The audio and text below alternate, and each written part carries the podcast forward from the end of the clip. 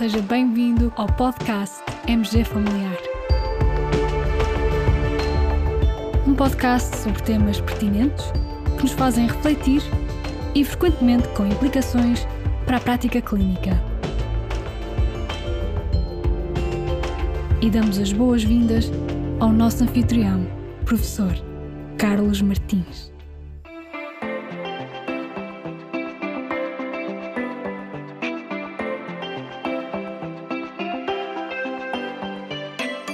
Perante a sua dor osteoarticular crónica, a Dona Rosa, que também é hipertensa, costuma tomar regularmente paracetamol.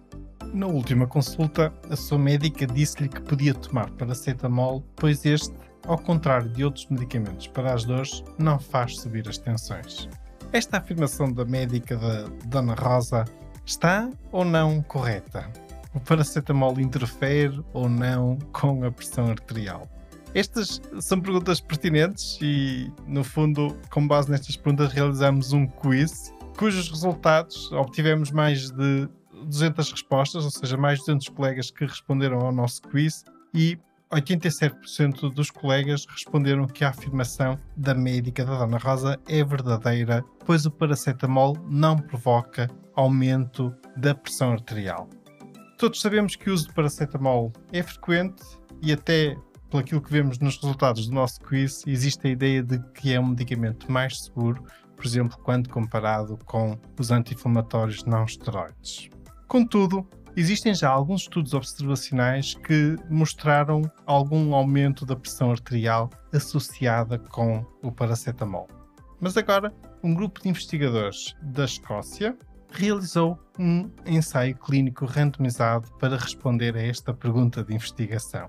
Os resultados foram publicados na Circulation e trata-se então de um ensaio clínico randomizado, duplamente cego, controlado por placebo e também com crossover. Um conjunto de 110 adultos hipertensos foram então randomizados em dois grupos. Um grupo foi tratado com 1 grama de paracetamol quatro vezes por dia durante duas semanas. O outro grupo recebeu placebo em vez do paracetamol.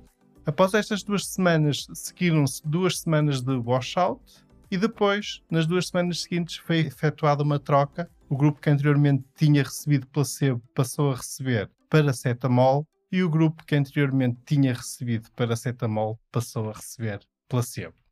No início e no final de cada período de tratamento, foi realizado então um mapa de 24 horas.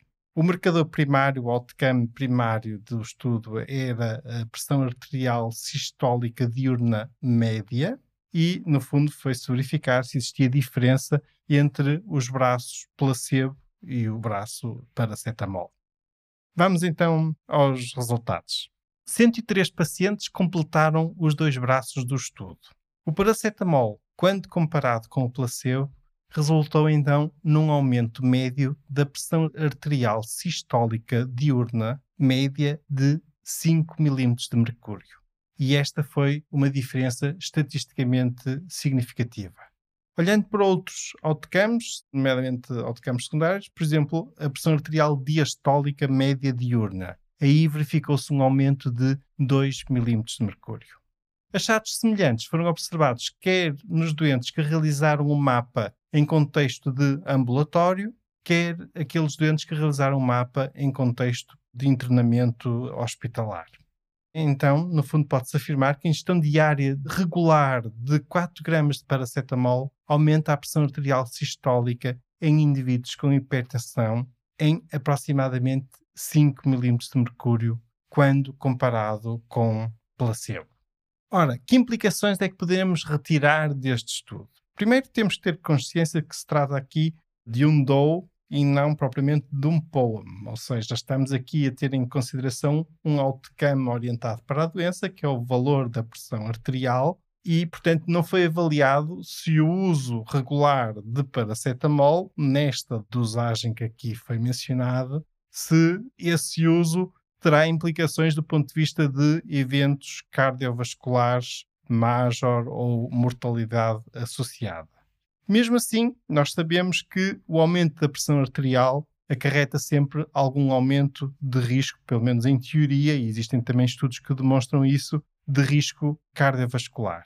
E nesse sentido, tendo em consideração os dados e os resultados deste estudo, que é um estudo pertinente e interessante, devemos exercer algum cuidado na recomendação do uso de paracetamol, sobretudo nas pessoas de maior risco cardiovascular.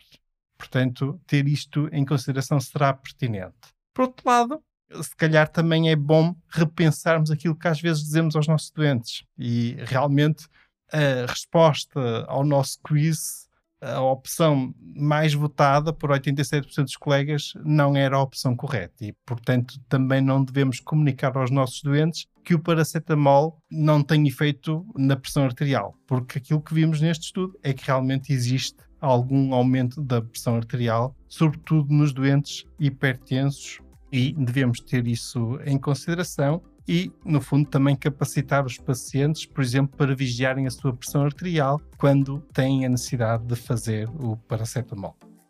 Caros colegas, estou certo que este episódio é pertinente e é interessante para a nossa prática clínica. Com o mesmo partilharei o link de acesso ao artigo da Circulation e, como sempre, muito obrigado pela vossa companhia. Fiquem bem, continuem bem.